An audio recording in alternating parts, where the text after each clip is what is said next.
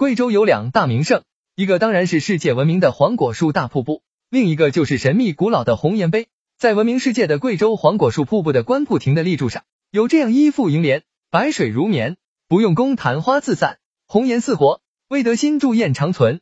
此联以白水对红颜，十分恰当的概括了前中两大名胜。上联写黄果树瀑布激浪飞花景致，下联写的似火红颜，即指红岩碑。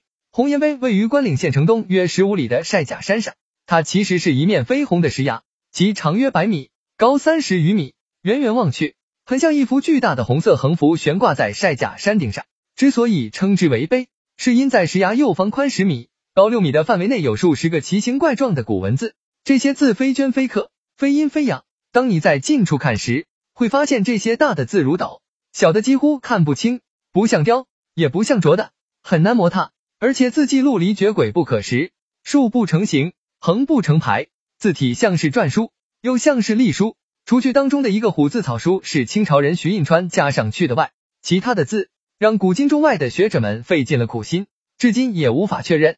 而且连究竟是多少个字也没能说清，这便是如今仍唤起众多游人兴趣的一个神秘的谜。红岩碑镌刻于哪一个年代？碑文内容与哪一段史实有联系？许多人对此进行过考究。明代嘉靖年间，邵元写过红岩诗。大旅行家徐霞客游历关岭后，以白水红岩奇观称之。此后，考察者越来越多。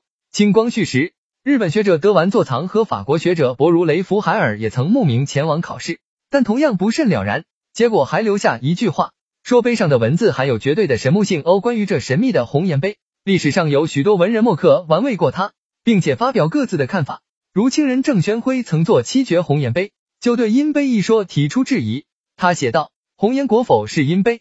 考据无从应缺疑。风雨飘摇灵记载，南荒片石径称奇。清人庄善则把字的年代说得更远，是属红颜字兼奇。为因为汉上猜疑，何因雨季穷良记晒甲于今竟属谁？清人张焕文将碑上的古怪文字称为最古老的文字。据宋图纷纷，以惑而解惑。字书气兆兴，即留词点墨偶文人们的笔墨。”使红岩碑的神秘色彩更加浓郁，而在关岭县一带流传的民谣，更使红岩碑充满了传奇的诱惑。民谣日：红岩对白岩，金银十八台，谁人识得破？雷打岩去台秤来。哦，意思是说，红岩碑西向的关索岭上有一个白岩，在关岭山下霸陵河边有一悬崖叫雷打岩，岩中藏有一把大秤，如果有谁识破了红岩碑上的文字，就可以到雷打岩抬走十八担金银。红岩碑历经沧桑。虽风雨剥蚀，尚能保有颜色和风采。或许在其还没有被大自然的刀斧砍削殆尽的时候，就会有人抬走那储存多年的十八担金银了吧？